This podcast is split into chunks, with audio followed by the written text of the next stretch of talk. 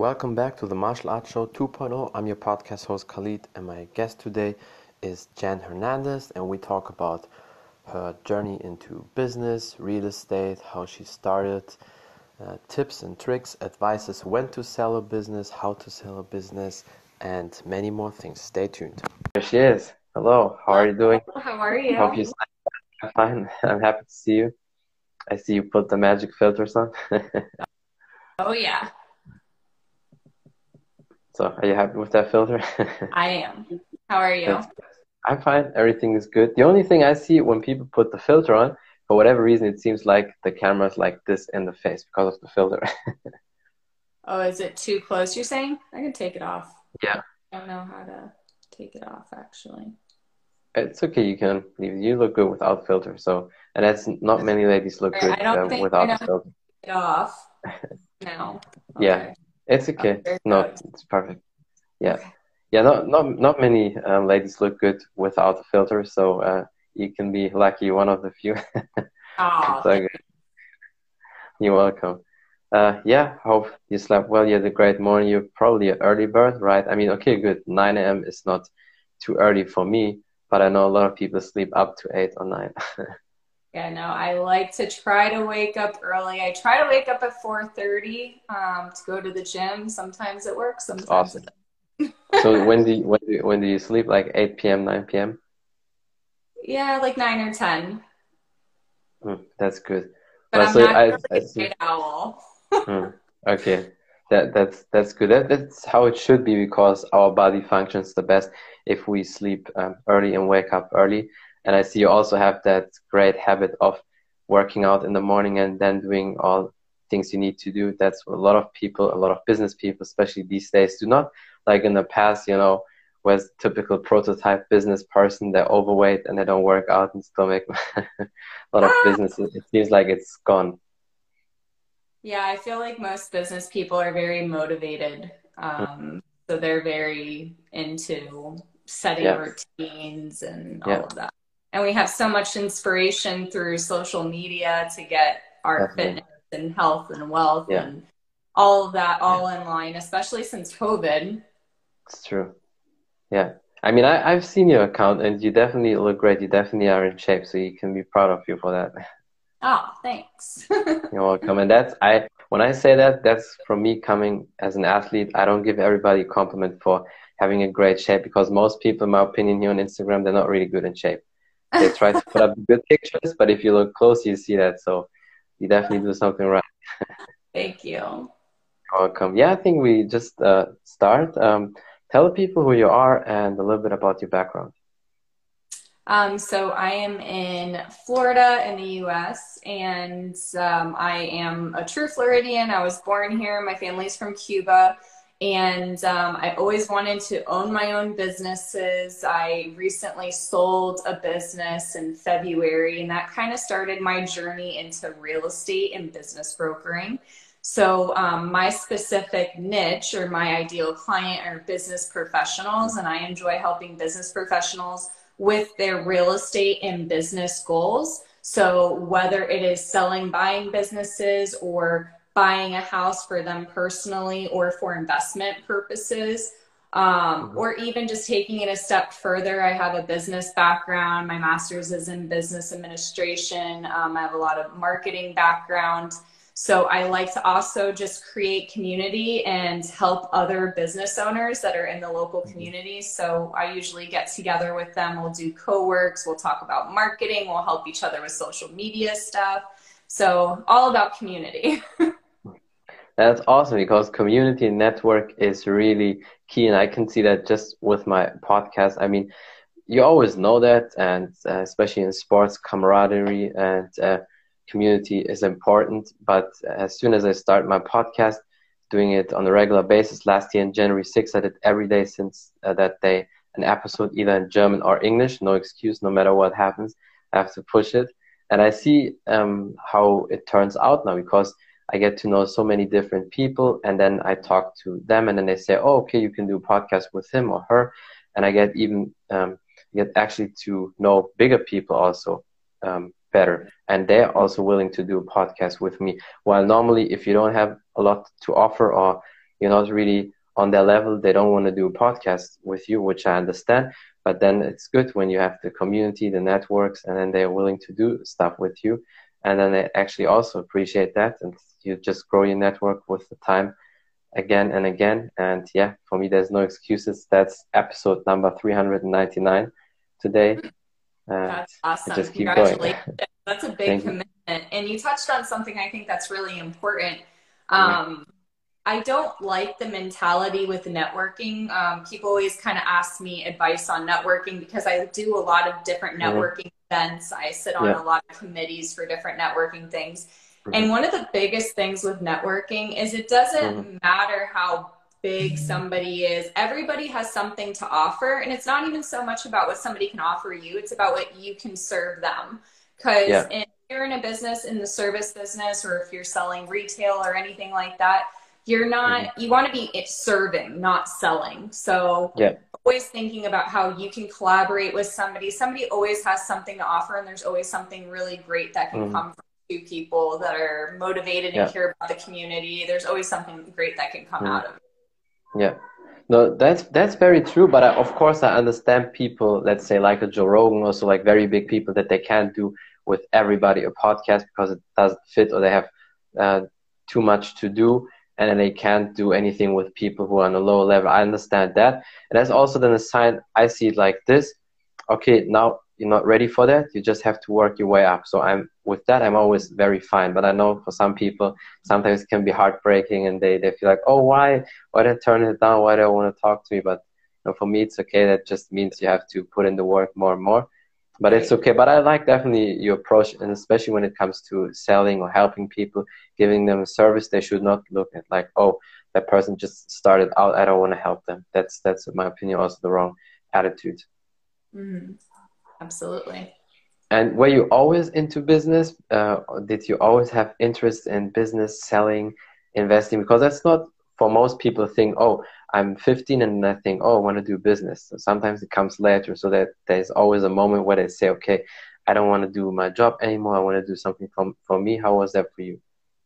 So um, I feel like God has a very neat way of kind of like bringing you through your journey in different ways. So I always was very entrepreneurial. I always wanted to, uh, I wanted to actually own my own restaurant is what I wanted mm. to do when I was young. So I went to culinary school, and that's how I got a lot of my um, management and business skills. And then I just kind of evolved it. And when I realized I didn't want to necessarily be in food and beverage, I even dug into business more because it was so interesting to me how business, all businesses are exactly the same that all of the foundations, all of the fundamentals, your product or your service is different, but businesses all have the same key components. And, and it's all about yeah. just strategy and figuring out how to put it together that um, in a way that serves your community, serves your clients, and serves you the best. So, um, so I've always been super interested in business, and the more that I've evolved in um, changed my trajectory, the more I dig into business because it doesn't mm-hmm. matter what avenue I've taken, business is always the same. So it's always helped like carry me into the next thing. And that's why I've had such a passion about business. So I ended up opening my own business. It wasn't a restaurant, but it was a brick and mortar business. It was an art studio. So like a sip and paint. I don't know if you guys mm-hmm. have if you've heard of those, but it's basically somebody teaches you how to paint and it's like a fun social setting where you can drink wine or beer while you're learning mm-hmm. to paint. Yeah, we and have that here also. So it's fun. It's just a fun, fun thing. And um, so I did that and then I sold it in February. And then when I sold my business, I just realized um, how special that was to kind of help somebody with their journey and with their business goals with buying mm-hmm. and selling businesses. Yeah, and then you got into business. And would you also say, because that's the thing a lot of people um, argue or discuss is a degree necessary? Because a typical degree in university um, doesn't really help most people in the business world. So in, in the university, you don't really learn the real skills you need to sell or how to scale anything, how to close deals. Usually you learn it if you know somebody who can teach you that or you buy a course where you learn it. So um, how is your point on the degrees? So, I am a big school nerd. I love school. I love education. I do not feel like you have to necessarily get a piece of paper to be educated or gain knowledge. But, mm-hmm. um, you know, I went to school. I have several degrees, and my goal eventually would be to have a doctorate. Um, but you know, I don't feel like it's necessarily for everybody and it doesn't constitute success. Um, mm-hmm. So it definitely has to be what works for you. And you have to think of it from a financial situation as well. Um, yeah. I was always working in high level positions after mm-hmm. high school. So I kind of saved and paid for my college as I went along. I had a very supportive family, so I didn't have to have, I lived with them. I didn't have to worry about like rent or food or mm-hmm. things like that. So I worked and paid for college. So, um, so my circumstance allowed that to happen for a lot. It, for many, it does not work that way. Um, so you can get special training, and I learned more in the workforce than I did in school. But things that yeah. I did learn in school did help prepare me for the future, more mm-hmm. on a discovery basis, though. Yeah. Now, for me, was always the thing about school. Of course, that's that's not bad, but I see it this way: for the people who work in the hamster wheel, that's the perfect way that's designed for that. But most things we learn in school, it's not really um, you don't really need that or it doesn't help you a lot, especially in the business world. But however, what's was always good for me is languages. I love languages. I speak multiple languages. So that's why I was like, okay, good. Then I learned as a kid all these languages. I don't have to deal with that later. And that's the thing I took away from school and it helped me a lot. But other than that, you know, I had to learn everything myself. And also I realized very early on, um, I need to learn how to sail and to close.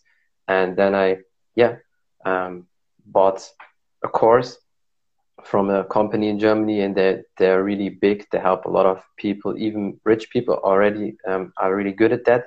They help them scale, and that helped me a lot. Since since I did that, everything is really easy for me. And I was always um, not sure if I could do it in English because English is not my mother's language. But then even some people said to me, "You definitely could do deals in English. You're good enough for that." So I'm uh, going also in, into that direction, but um, of course, you know, the language thing is always very where you have to be on alert uh, because if you don't, and especially business language is always different than a normal language as well. So that's why I was a little bit, you know, unsure if I should do something also in English or not. But, you know, I just also go in that direction now.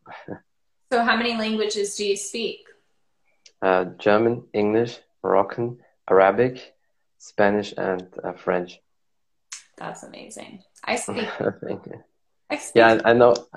I know, more, but that's the, the, the probably one of the most important languages because most um, people in the world speak English, and I know a lot of American people, and it goes for the French people as well.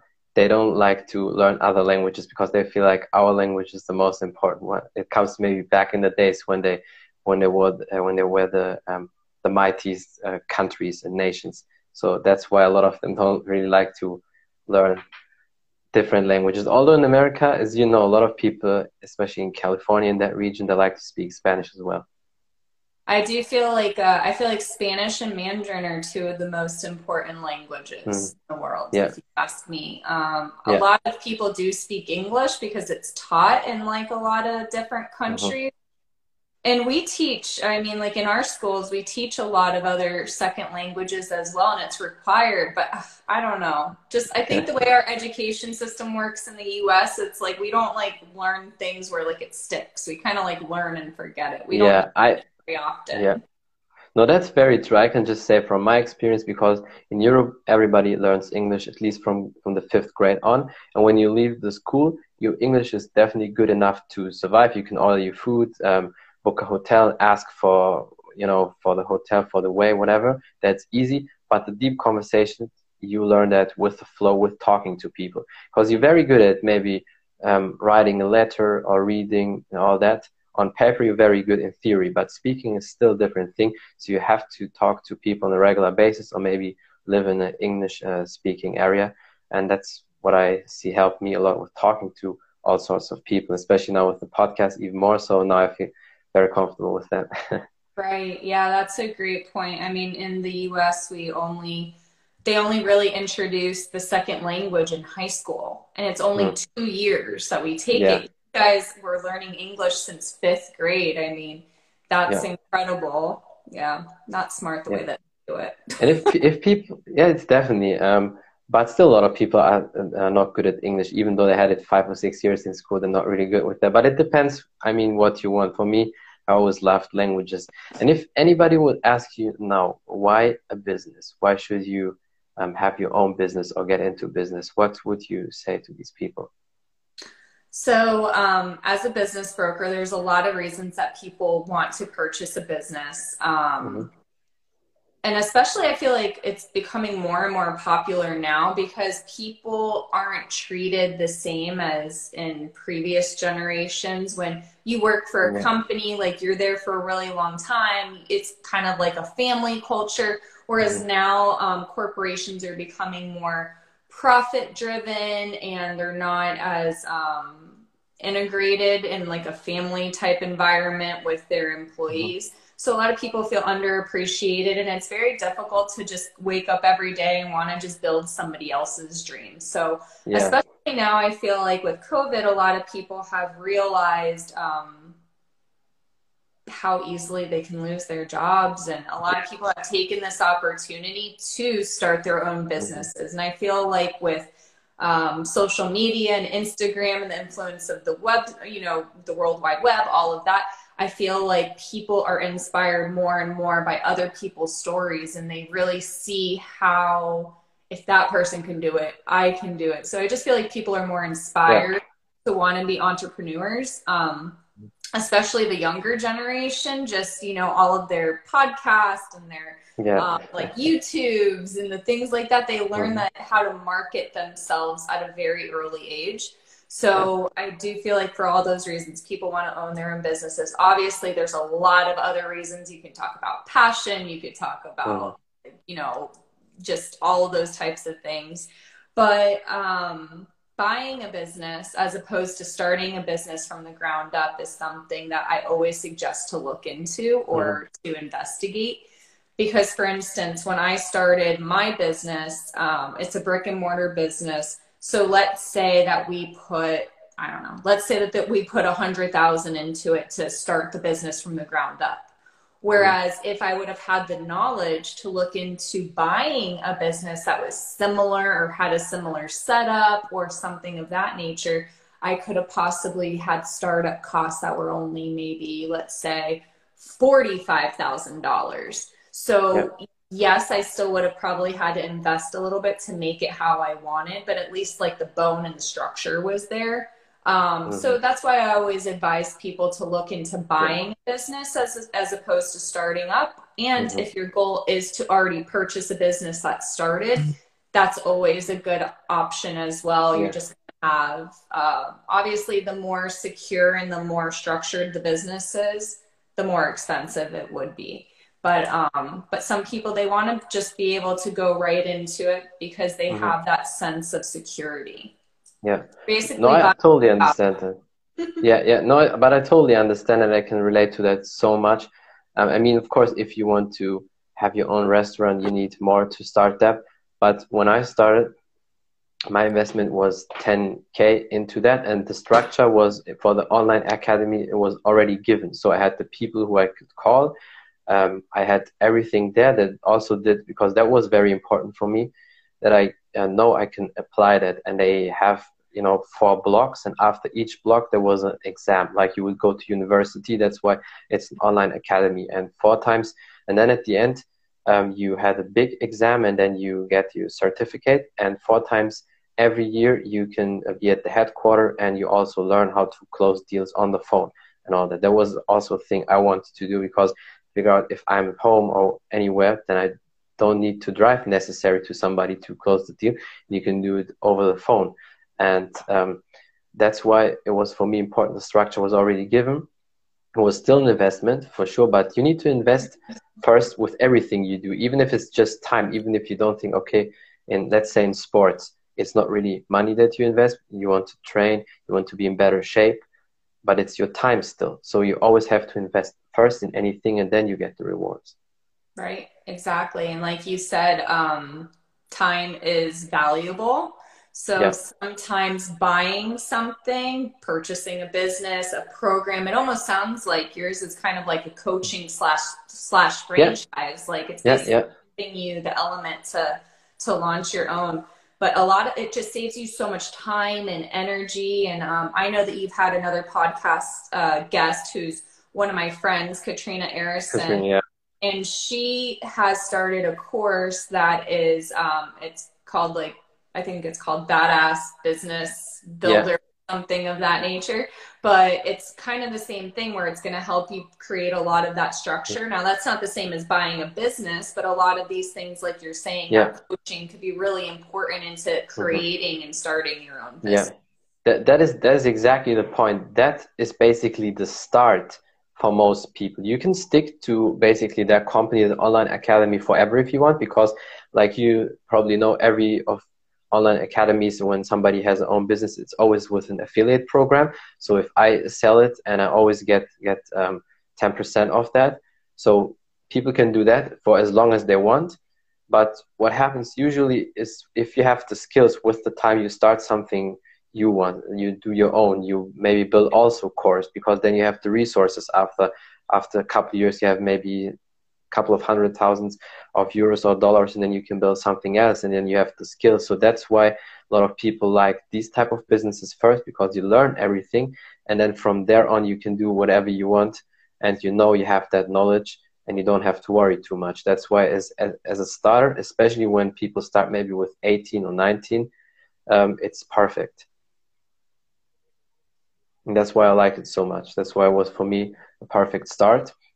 But even way older people sometimes start with this business also. I i know there was once a guy who was 60 he was close to retirement and also started that. So it's it's for definitely for everybody.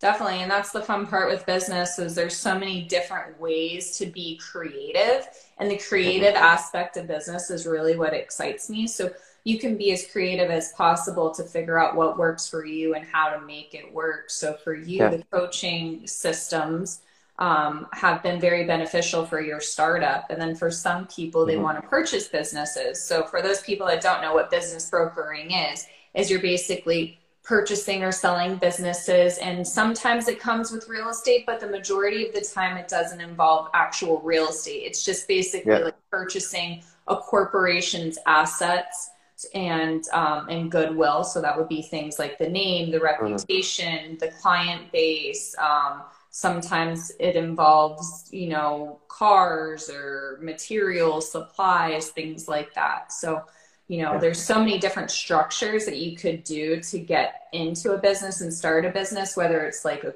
coaching um, structure program like you're speaking of or buying a mm-hmm. business that was already created and that's going to be more of like a brick and mortar type thing or service related um, service related business or you could always just completely do it yourself and learn the yeah. hard way.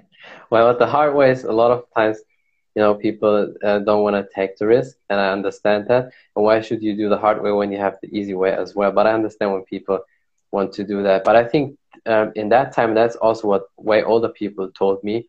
Um, in that time we live now, it's not just in business but also in sports and other things it's way easier to be successful than back then because back then there was a big difference between then and now. More people uh, were back then you know um, hungry. They um, had the mental strength. They didn't give up. They had grit. They wanted something. These days in that society a lot of people are lazier and they don't want it too bad like maybe 20 or 30 years ago. So in that that's when when you have that attitude, when you have that grind mentality, when you want something very bad, in that time, you win probably um, over a lot of people. And I can also, again, relate uh, to that from my martial arts, because when I start martial arts with 14, at that time, usually kids always they do sports. But, um, and then when I started, a lot of people made fun of me. Oh, um, yeah, you will not make it uh, very far. You will, uh, will give up. And then, and then uh, a lot of people in school, you know, they, they try to bash you a little bit they, they say, oh, can you show me combination, like maybe show kick or punch? Um, and you think, oh, they, they just want to see, but in fact, they want to make fun of you. But I knew one thing, even though they were better than me at that time, I knew one thing for sure. I get them. They will give up. They will break. They are mentally weak. I'm not. And that exactly that's what happened when most of them, when they stop with school, when they leave with 18, 19 or so, they stop really training. Maybe they do casual fitness workouts with weights, but I knew they will not stick to martial arts. And then, yeah, I'm still there. I don't give up. So that that's the thing, the attitude I have. that's such a great point because our generations are becoming lazier and lazier. Yeah. That's why these coaching programs and things of that nature are so amazing and are doing so mm-hmm. well because people don't want to put the work. They don't have the mentality or the grit, as we're saying. And not that it doesn't take work, even when mm-hmm. you have a starting pro, you know, a start program. Yeah. But um, and I don't even know if I want to say it's called lazy, but you know, it takes a lot of work to get from mm-hmm. zero to at least having that structure. Yeah, yeah. That's really, I mean, I feel like that is a lot of the work right there. Yeah. And that's what I think fitness is so cool in your training and everything that you do fitness wise because there's no shortcuts Somebody That's doesn't true. give you a starting package and say, okay, you could start from here. Everybody has to start from zero and everybody has to want it and everybody has to have discipline. And um, that's where fitness and business, I think, align so well. And I love when kids have sports that they grow up with because it teaches yeah. them discipline. It's mm-hmm. so important to grow in discipline because if you could have discipline in your life, you can change the trajectory of anything in your life. If you have the discipline yeah. to make the right decisions oh, yeah. day by day, little by little, you're going to get to your goal. And people that don't yeah. have discipline, they just stay in a circle. They can't excel true. to another level.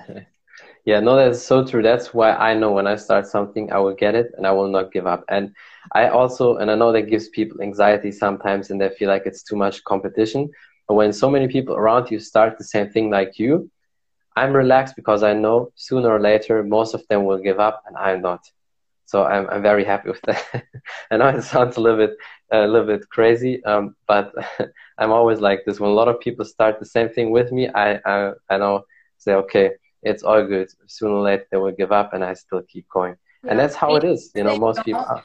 Yeah, and mm-hmm. even if they don't, there's enough room at the top for everybody. True people That's have true. a scarcity mindset where they mm. think mm. like there's only so much so i have to have it all there's enough yeah. for everybody and i don't choose to live in a scarcity mindset so if somebody yeah. else is trying to do what i'm doing you know that's fine they're gonna they're them and i am me so if somebody wants to buy businesses Definitely. or buy real estate there's only one me to do it from so if they like me yeah. they're gonna do it from me if they like them they're gonna do it from them Exactly. That that's so true, and that's why I'm always relax with that. And everybody has also different, you know, skills, different passions. So it's not all in the same direction. Although it, business is a very big circle, but there's always little segments, little areas. Um, so there's something for everybody.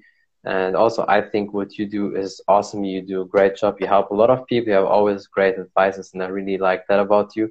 And is there anything you want to say or something you want to promote? Maybe some last advice you want to give? Um, not necessarily. Um, just, you know, if you ever have questions about marketing or business or questions about starting your own business or buying a business or investment type questions, you could always DM me on um, J Hernandez underscore real estate. Um, and then I also have a website that you can go on to. We have different emails that we get sent out, so you could find all that information on my bio. Yeah, definitely. Everybody should check you out. Uh, thank you so much for your time. I really appreciate you, and I hope we can definitely do some more podcasts in the future. Absolutely. Thanks so much for the invitation, and you have a great day. Anytime. You too. Bye. Bye. That's it from the Martial Arts Show 2.0. I'm your podcast host Khalid, and my guest today was Jan Hernandez. We talked about her career in business, how she started, when to sell a business, how to sell a business, real estate, many more things, tips, tricks, advices. Uh, thank you for watching. Thank you for listening. Until next time, bye everybody.